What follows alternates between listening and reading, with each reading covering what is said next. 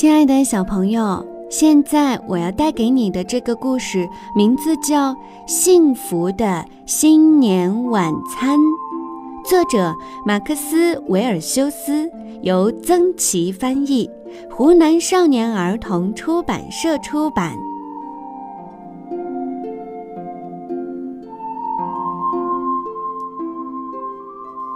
天可真冷啊！白雪覆盖了一切，树上挂着很多冰柱。费洛格站在窗边，雪很美，可是他不喜欢这么冷的天气。他家门前的那条小河已经被冻住了，结了一层厚厚的冰。野兔带着小熊在溜冰。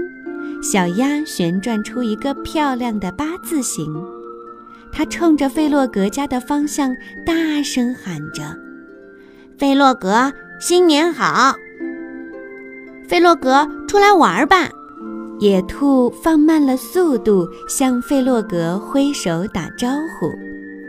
可是小熊没注意到，还是继续快速地滑过来，冲到了野兔身上。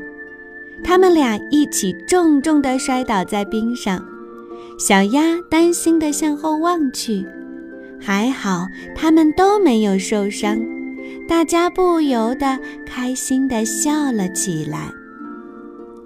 滑了一会儿，野兔说：“来，我们一起去找费洛格吧。”小鸭说：“是啊。”就快到我们的新年晚餐的时间了，可他一直窝在家里不肯出来。新年晚餐是什么？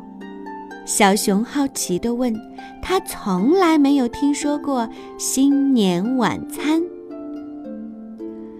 是这样的，每年的第一天，我们都会待在一起，在小猪家吃晚餐。野兔向小熊解释道。这已经成了我们的传统。传统又是什么意思？小熊盯着野兔，他还是弄不明白。传统啊，就是每年都要做的相同的事儿。费洛格，你跟我们一起去吃新年晚餐吗？小熊跑到费洛格面前问道。菲洛格把毯子裹在身上，他冷得直打颤。我不想在雪地里走，雪实在是太冷了。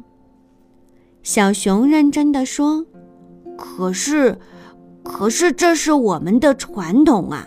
我们每年都要做相同的事儿。”菲洛格想了一会儿，他看着闷闷不乐的小熊，刚准备回答。这时，从外面传来一阵欢快的笑声。小熊赶紧爬上椅子，向窗外望去。小熊兴奋地说：“菲洛格，快来看！这下你不用在雪地里走了。老鼠拉了一个雪橇来。”好吧，菲洛格来到窗前，打了个哆嗦。我跟你一起去。小熊家的美味晚餐和树上的美丽装饰，肯定会让我暖和起来的。老鼠叫道：“上车喽！”小鸭驮着小熊跳上了雪橇，菲洛格和野兔也跟着爬了上去。老鼠在后面推着大家，他们飞快地滑下山坡，真棒啊！快要飞起来了。连费洛格也开心地笑起来。他们很快就到了小猪家，可这是怎么回事儿？他们看到了倒在地上的梯子和篮子，而且大部分灯饰还在筐子里。小猪呢？大家担心地推开门进了屋。小猪坐在沙发上。他的胳膊上缠着厚厚的绷带。小鸭问：“小猪，你怎么了？”小猪说：“我往树上挂灯饰的时候，突然摔在了地上，我的胳膊动不了了。”小熊担心地问：“你的胳膊疼得厉害吗？”“疼倒不是很厉害，可是我没法做饭了，我们的新年晚餐吃不成了。”野兔安慰他：“那就明天再吃吧，你别着急，好好休息。”大家失望地离开了小猪家。他们看着树上稀稀拉拉的几个灯饰，心里很不是滋味儿。菲洛格看着垂头丧气的大伙儿，突然说：“我有主意啦，我们可以自己做饭呐！我们悄悄地把晚餐准备好，不要惊动小猪。”真是个好办法！大家说干就干。野兔和老鼠负责把所有的灯饰挂到树上。菲洛格、小鸭和小熊到屋子里准备晚餐。这个新年，小猪将会有一个大大的惊喜。厨房里，小鸭穿好围裙，菲洛格把烤炉打开。小熊呢，它正一心一意地搅拌面粉糊。小鸭一边说，一边拿起一个鸡蛋。我要拿一个鸡蛋，可是他的手一滑，鸡蛋掉在了地上，小熊的面粉糊也洒了出来，弄得到处都是。哦，天哪，真糟糕！费洛格还来不及阻止，小熊就已经大声地惊叫起来。小猪走了进来，吃惊地问：“哦，你你们在干什么？”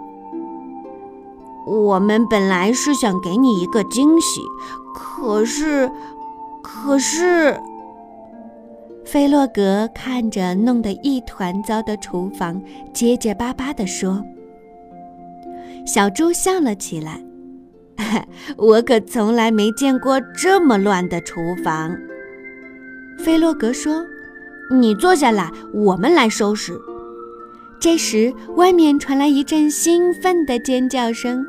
是老鼠和野兔，他们已经把灯饰挂好了，真好看！大家快出来，快来看灯啊！大家都跑出屋，一起欣赏树上的灯，闪烁的灯光映衬着洁白的雪，真漂亮。小熊捂着肚子，突然说道：“哦，我有点饿了。”小猪说。来，我们来做晚餐。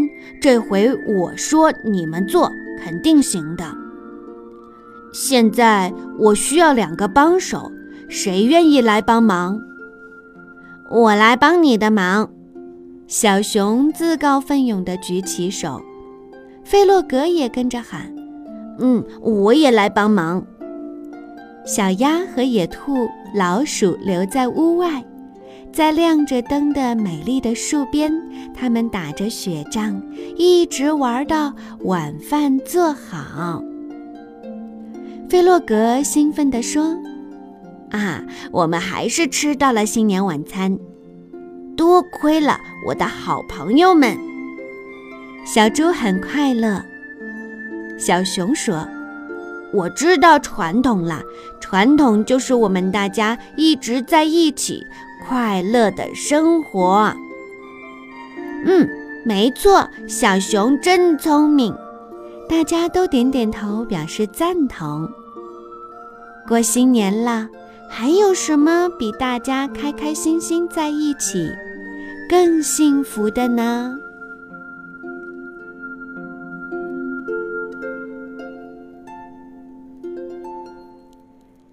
亲爱的小朋友。